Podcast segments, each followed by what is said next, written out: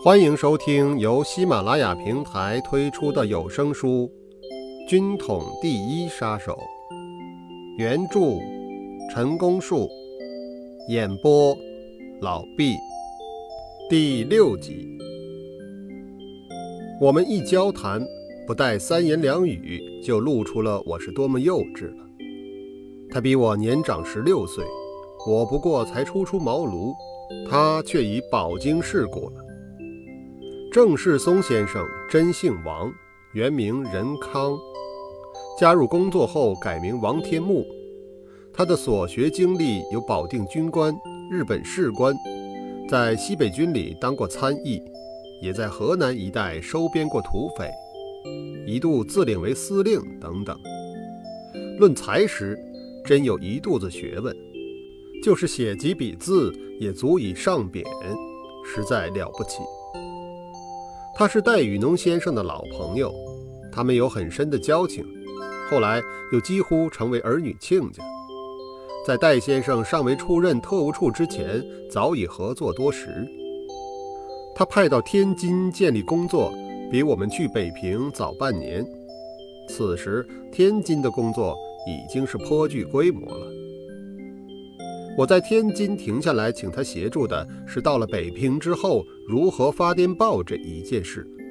那个时候，戴先生领导下的工作，无论是特务处或是第二处，都没有专用的电讯设备。外勤单位和南京通电报必须借重中央党部调查科代发，天津如此，北平也是一样。因为天津方面和他们有联络，所以。请郑世松先生搭个桥。在通常情况下，外勤单位原不许发生横的关系，这一次反而是上级要我们平津两单位密切联系的，这也是我要办的第二件事。我表明来意后，这两件事很容易得到结论而顺利解决。郑世松先生很诚恳地请我到外面去吃饭，我不好推辞。终于去了，因为去的地方太堂皇，一顿饭吃下来根本尝不出什么滋味，只担心千万不要出洋相就好了。饭后，郑世松先生用他的自用汽车送我回客栈，这是我们首次接触，我对他留下深刻的印象，而且也颇有好感。北平是我的出生地。在我的心目中，只要是属于北平的，什么都好，无一不好，好的甚至于近乎溺爱。我和杨英、戚南浦二同志聚集后，就照我们一路上商定的，立即迈开我们的第一步，找个落脚、安身的、办事的，也是创业的好地方。不出一两天。寻遍四城，也难得碰上的房子，居然被我们找到了。最理想的莫过于能适合我们的条件，租金非常便宜，只要先付后住，连押金都不要。这所房子位于四通八达的大街上，出入非常方便。可用的屋子虽只有两间半，好在独门独院，关上大门，谁也看不见我们在里面搞什么鬼。出乎意外的，房东装好了电话，不打算迁走，只需把电话押金还给他，就可以供我们使用了。天下当然没有十全十美的事，这所房子没有浴室，而且茅坑也嫌太脏。杨英和我都不讲迷信，管他什么黄道黑道，先搬进去再说。七南浦愿意担任外勤。他另在外面自行安顿，我们都没有掩护职业，自作聪明的在大门口挂了一个军事杂志社北平分社的木头牌子，满以为可以冲一冲，做个幌子，万一有人查问起来也能应对得出。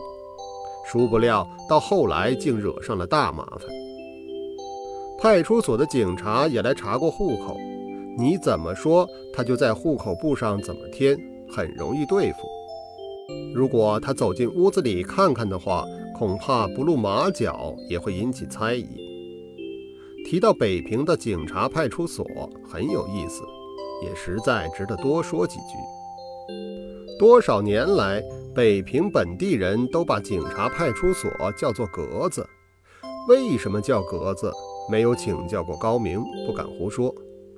不过，我看见过的格子多半都是在空地上用木板搭成的小屋，外面涂上猪肝色的油漆，里面摆上两张小桌子，户口簿拴上绳子，一排一排地挂在墙上。警察先生们凳子上一坐，不分严寒酷暑，就这样办起工来。要讲为民服务，北平的派出所称得上全国第一。找名问姓去格子，打架斗殴上格子，出生死亡报格子，婆媳不和妯娌们拌嘴也麻烦格子。只要你自己解决不了的，无一不可找格子。就算他管不着，也会和颜悦色、不厌其烦地回答你。绝不会颐指气使，拒人于千里之外。正因为北平的警察接近居民，所以对管区内家家户户的情况都能够了解个八九。如果一定找个弱点，那就是缺乏政治意识。我们有了固定的工作地址之后，除报告上级备查外，同时也知会了天津的郑世松。以便取得相互间的联系，我们开始学习着使用由南京带来的密电本，并发出第一通电报。杨英权充译电源，我自己兼任交通，把这份电稿送到东城苏州胡同，交给了张佩张先生。张佩想是代名，也就是中央党部调查科在北平的电台。拜托他们代发电报的时间非常短暂。到了二十二年，即一九三三年初，上级就派遣电讯专才程俊同志来到北平，建立了我们自己专用的电台。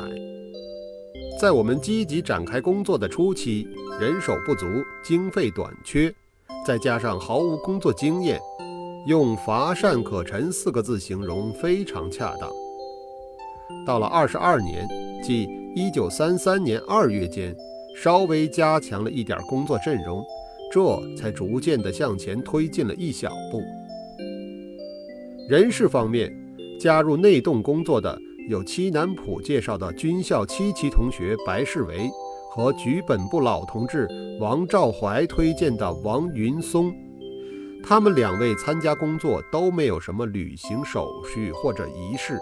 因为都是自己同志介绍来的，一开始就当做基本同志看待。就地吸收的情报关系，我们对内称为运动人员，有侯子川、张伯武、范行三人。张伯武是天津邓世松即王天木先生推荐的，侯子川又是张伯武所援引的。我们二人原来都是青年党，可是当时我并不知道。侯子川慢慢的坦白了，张伯武却始终不肯承认。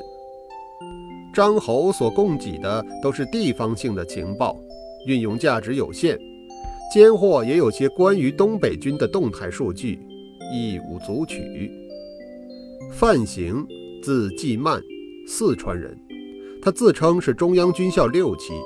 此刻又在北平读艺专学绘画，这位仁兄可真称得上是传奇性的人物了。我们的相聚也非常偶然。有一天，我去看一个同年入伍的同学江田江立生，他刚从家乡冀东玉田县来到北平，暂时住在他叔伯大姐江运清的家里。江运清的父亲名江浩。是和李大钊、陈独秀等齐名的老牌共产党员，早年死在海参崴。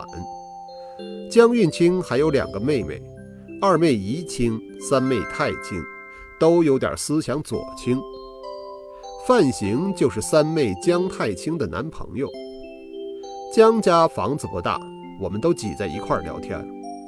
范行不仅能言善道，而且说来无不是头头是道。我们都被他的声容吸引住了，我想这倒是一把好手，无论如何也要把他拉进来。此念一生，来往了几次，就这样成了我们的情报员。一开头不怎么样，往后越来越有进境。他所提供的情报也越来越重要，例如日本在华的军事部署以及日本军方的政治阴谋，国际间对日本侵略中国的交换了解等高级情报。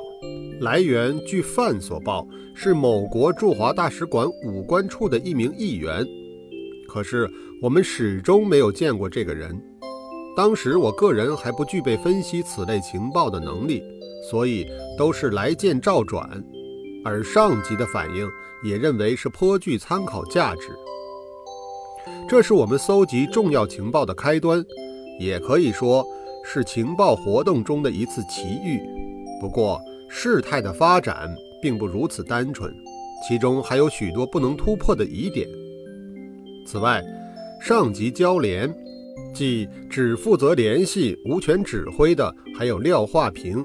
郁某，廖化平先生在军校时当过我们的政治教官，还记得他教的是社会进化史。怎么也想不到，我们竟会在这种情况下又遇见了。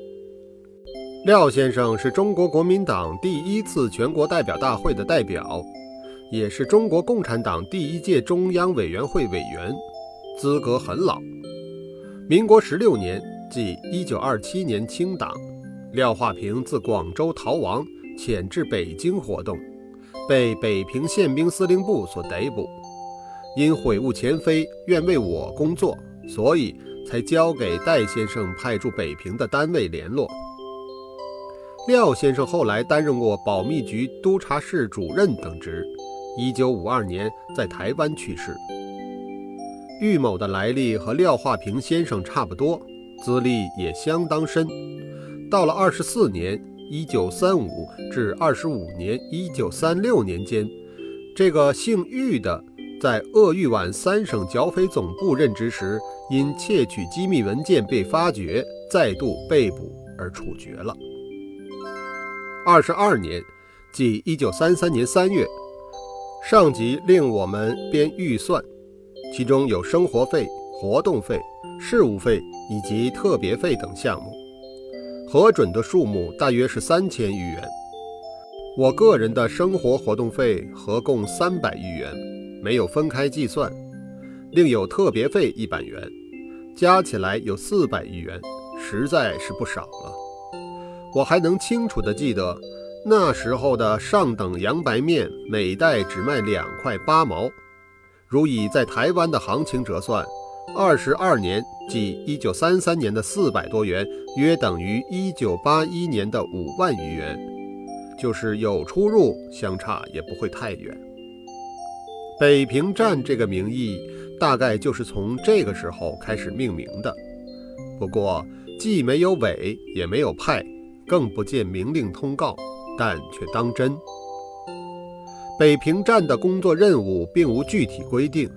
在当时，除了搜集情报之外，也做不出什么别的来。时局的不安，政情的变动，对我们也会发生影响。二十二年，即一九三三年三月十一日，北平的顶尖人物张学良通电下野。